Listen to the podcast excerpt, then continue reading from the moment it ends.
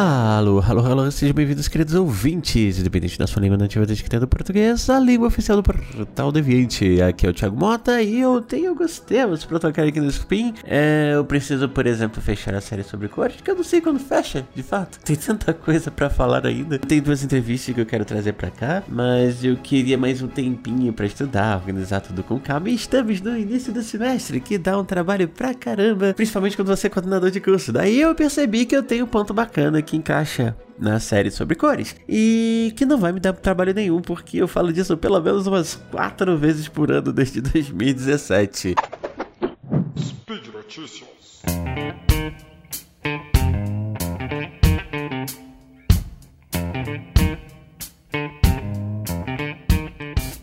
Quem me acompanha por aqui provavelmente já sabe que eu sou um psicolinguista. É, não sou nem bem um psicólogo, nem bem um linguista. E eu comentava muito com a Deb que os linguistas vão dominar o mundo, porque existem aqueles que eu vou chamar aqui só para fins desse spin, tá? É, linguistas linguistas mesmo, que são aqueles que buscam entender como funciona o que chamamos de núcleo duro dos estudos da linguagem, é, como a fonética, a fonologia, a prosódia, a sintaxe, a semântica, essas esses níveis de linguagem que acho que todo mundo conhece. Só quando a gente sabe como essas coisas funcionam, que aí de novo vou chamar aqui para fins desse spin os outros linguistas, como eu, podem começar a trabalhar. E, é, e esses outros linguistas, eles vão relacionar esse núcleo duro com os outros assuntos. Daí temos a linguística forense. Não adianta você uh, tentar uh, entender como a pessoa está falando e tentar relacionar isso com uma, um grampo de voz que você conseguiu de uma investigação se você não sabe estudar fonética nem prosódia. É daí que surge a biolinguística, porque a gente precisa saber como essas coisas todas acontecem no nosso corpo inteiro e tentar comparar com das outras espécies. Daí vem a linguística evolucionária para você tentar fazer hipótese de como a linguagem surgiu na espécie humana e a linguística histórica que você vai comparar esse núcleo duro com outras línguas ao longo da história, com outras culturas e outros saberes, enfim, essas coisas.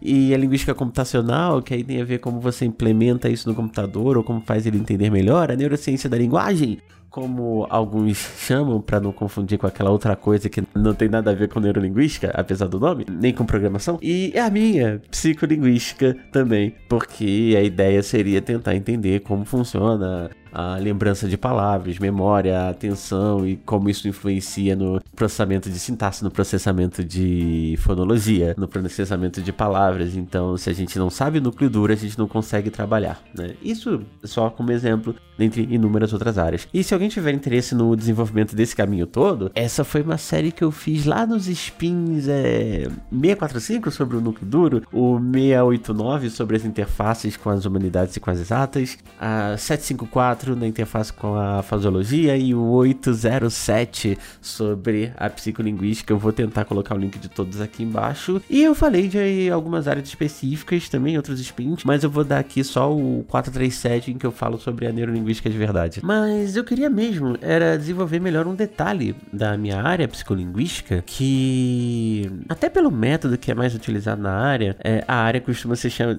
levar um outro nome no meio, né, que ou a gente chama de psicolinguística experimental ou de linguística experimental, embora a linguística experimental possa ser outras coisas além da psicolinguística. Mas enfim, então quando começamos a fazer experimentos psicológicos para entender o funcionamento de linguagem? E aqui eu retomo uma parte da história da psicologia experimental, porque embora já tivessem outros colegas que fizessem trabalhos semelhantes, tinha um carinha chamado Wilhelm Wundt, lá na Universidade de Leipzig, na Alemanha, que foi o cara que bateu no peito e disse: Eu estou criando uma nova área e ela se chama psicologia experimental. Então, lá em Leipzig, ele conseguiu construir um laboratório muito bem equipado para fazer experimentos, para buscar compreender como as pessoas conseguiam perceber estímulos do mundo, por exemplo, a cor de uma luz, a intensidade do estímulo visual, do estímulo auditivo e por aí vai, tátil. É, mas isso tudo um pouquinho mais focado no lado do que a gente chama de psicofísica, que pelo nome indica, inclusive, que se trata de uma relação da psicologia com a física, com as exatas, como os tensores dos nossos corpo, do, do nosso corpo, né? Os nossos sentidos entendem as coisas que estão acontecendo à nossa volta. E o Wundt, apesar disso, ele tinha um interesse muito especial pela psicologia das chamadas humanidades. Ele, inclusive, faz uma diferença, uma distinção entre os processos cognitivos básicos, que seriam sentidos, e os processos cognitivos superiores, que seria relacionado ao que, que a gente faz com esses estímulos, porque para a gente perceber linguagem, por exemplo, nós podemos receber por via auditiva, mas não basta você escutar para entender o que alguém está falando. E um pouco nesse caminho, ele escreve, o Wilhelm Wundt escreve um livro chamado Fokker Psychology, e aí vem como se pronuncia isso em alemão, eu não treinei, e que é bem interessante, porque na verdade são é, são. É um conjunto de livros, não é um livro específico. São 10 livros, são 10 volumes, em que ele fala de diversas áreas das chamadas humanidades, dos chamados processos cognitivos superiores. Embora algumas coisas sejam mais questões de cultura, uh, ou, até onde eu entendo. Ok, dá pra tentar relacionar, mas enfim, é tecnicalidade. E, ele começa a discutir nesse Fulcrum Psychology uh, questões de linguagem, de cultura, de religião, de direito, de moral, essas coisas todas. E, e a palavra-chave aqui pra gente é linguagem, né? Então tá explicado, o Wilhelm Wundt foi, que foi o cara que criou a psicologia experimental e gostava de relacionar psicologia e linguagem é, com certeza foi o primeiro a fazer experimentos com linguagem e não, não, não, não, porque o Wundt era muito detalhista com seus experimentos e isso era uma coisa boa. Não tô falando disso de maneira pejorativa, isso é, isso é ótimo, é desejável. Eu costumo ser bastante chato também. Então, por exemplo, é, para você ter noção de o quanto mais a gente precisa aumentar a intensidade de uma luz para a gente perceber a diferença na iluminação, uh, depende da iluminação do ambiente. É, se você pode pegar pegar a lanterna mais forte que você tiver, você coloca ela para acender no máximo vai pra praia de Copacabana de manhã, numa, ou, ou uma tarde de verão no Rio de Janeiro, né? E não vai fazer grande diferença. A luz do sol escaldante ali do Rio vai fazer sua lanternaça lá virar fichinha, sabe? Então o ideal é, é tentar controlar qual é a iluminação ambiente. E a gente pode colocar o participante de pesquisa em algum ambiente, uma sala com a luz controlada, só com luz artificial e não natural, sem janelas, por exemplo, o que é péssimo no momento que a gente ainda não passou pela pandemia, ou num aparelho que tem que você coloque os olhos e tenha a intensidade da luz ambiente mais controlada. E então, é, que tipo de controle a gente poderia fazer para realizar experimentos psicológicos usando linguagem, usando leis e cultura e religião e moral? É complicado. Hoje já é complicado o suficiente, a gente ainda tem algumas ferramentas razoáveis para lidar com esses assuntos. Mas lembra que a gente está falando aqui do final finalzinho do século XIX. Uh, e ali, iniciozinho, bem iniciozinho do século XX. É complicado. E na dificuldade de pensar em experimentos bem controlados para esses assuntos, o Wundt ele só discutia os temas ali em alguns livros mais específicos, como o Fulcrum Psychology. E como ele não fazia experimentos e ele estava num laboratório de psicologia experimental, ele bateu no peito para dizer que estava criando a psicologia experimental e era pago para fazer psicologia experimental. E eu não consigo fazer experimento com as humanidades. Ok, meus alunos também não vão trabalhar com esse tema. E eis que um desses alunos se rebela.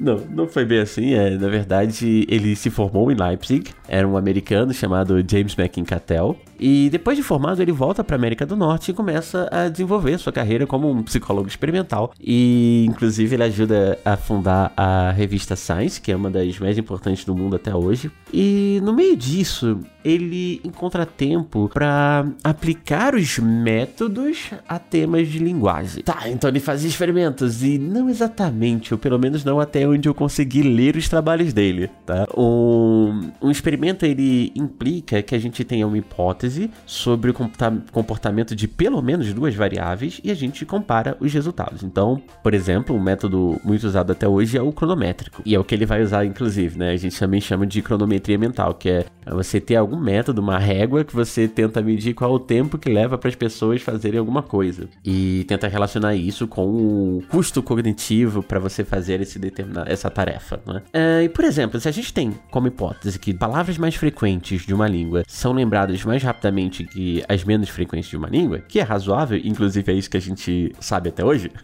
ainda não foi uh, dito nada ao contrário, uh, podemos comparar o tempo em que as pessoas levam para apertar um botão quando leem que interpretam essas palavras e provavelmente as pessoas vão apertar mais rapidamente o botão quando lerem as palavras mais frequentes e menos rapidamente o botão quando lerem as palavras menos frequentes. Né? E como falei, isso é o que de fato acontece nos experimentos hoje. Então existe uma hipótese, você compara duas variáveis, pelo menos duas variáveis, e vê qual é o resultado. O Caté não tinha uma hipótese, é, mas ele tinha vontade de mapear quanto tempo leva pra gente identificar, por exemplo, as diferentes letras do alfabeto. E tinha umas coisas lá que tinham certas letras que demoravam um pouquinho mais, enfim, e aí será que seriam boas letras mesmo? Enfim, dá pra fazer uma boa discussão sobre isso, mas enfim, a gente já usa essas letras problema, não é uma questão. Mas quanto tempo leva pra gente nomear diferentes tipos de objetos, e pra gente nomear cores, e pra ler palavras, como alguns exemplos dos mapeamentos que o Catel vai tentar fazer. E daí, ele percebe algumas coisas bem interessantes, como que, por exemplo, ler palavras é um processo bem mais rápido para hum, pessoas alfabetizadas do que, por exemplo, nomear objetos e cores. Então, uma coisa é você ler copo, outra coisa é você ver um copo e lembrar da palavra copo e ainda dizer a palavra copo. A mesma coisa acontece com palavras. Uma coisa é você ler a palavra azul, outra coisa é você ver a cor azul, tentar lembrar qual é a palavra para azul na sua língua e depois dizer a palavra azul. Até porque são três processos diferentes nesse caso para leitura. Você tem que ver e começar a falar. É basicamente isso. E é quase que automático pra gente, né? E aqui nós temos a base pro efeito Stroop que foi descoberto em 35 pelo John Ridley Stroop, é um psicólogo também. E o efeito Stroop é o que acontece naquela imagem que vocês encontram na internet, que, que se pede para a gente nomear as cores ao invés de dizer as cores em que as palavras estão escritas. Então você tem a palavra amarelo, só que ela tá. A palavra amarelo está pintada de azul. E a gente tem que falar azul e não amarelo. Só que ler é mais rápido, ler é mais automático, dizer cores não é automático e dizer cores não é tão rápido. Então tem todo um efeito de interferência, tem questões de atenção, de, é, de memória envolvida, enfim.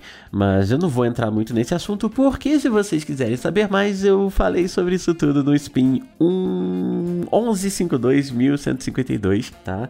Então desenvolvo ali o tema falando de diversos tipos de Stroop que conhecemos até hoje, como ele foi evoluindo, inclusive até chegar ao Stroop emocional, né, que dá para você tentar identificar algumas questões de depressão, enfim. Mas voltando pro Catel, né? Então, embora o Catel tecnicamente não tenha feito um experimento com linguagem nesses trabalhos, ou pelo menos nos trabalhos que eu li, né? Pode ser que tenha algum outro em algum trabalho que eu não li. Ele obje objetivamente criou a base para inúmeros experimentos psicolinguísticos que seriam desenvolvidos mais à frente, uh, mesmo antes do nascimento oficial da psicolinguística, que só vai acontecer em 1853, 1953, desculpa, quase 20 anos depois da descoberta do, do efeito Stroop e quase 60 anos depois dos estudos que eu li do Cattell, que são da década de 80, 90, só que do século 19. Uh, ah, então, tendo esse histórico, eu diria que o Wundt e o Cattell, embora eles não tenham feito experimentos, eles no mínimo, pavimentar o caminho para que psicólogos e linguistas pudessem conversar, conversar no, mais de meio século depois. Então, é, eu fico por aqui. Esse foi um spin mais rápido. É, deixa eu ver aqui quanto tempo de gravação tem. Ah, 16 minutos, ok. Foi, foi realmente mais rápido e com um cuidado menor, né, de tentar tornar a informação mais didática. Mas eu acho que eu consegui trazer razoavelmente esse assunto que aparece sempre no início das minhas aulas, na, nas minhas disciplinas lá no Unicamp. E de todo modo, ele meio que faz referência a vários outros spins que eu, que eu, que eu já fiz. Então, caso vocês tenham interesse em algum pontinho desse, tem todos os links aqui embaixo, tá? Então, Comentem, me digam aí o que vocês acharam e deixem um comentário aqui no post ou envie e-mail diretamente para mim no thimota com ou no contato arroba E aproveito para lembrar que vocês podem ajudar o projeto a melhorar, nos ajudando financeiramente através do Patreon, do Padrim e do PicPay. E uh, nos sigam, nos amem, nos divulguem nas suas redes sociais. Tchau, tchau. Até amanhã com o próximo colega.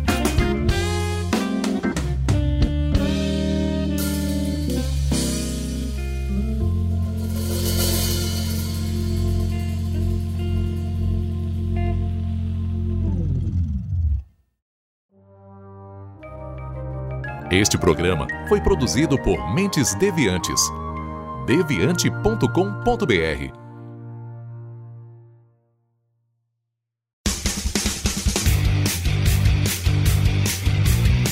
Cortes, edição de podcast.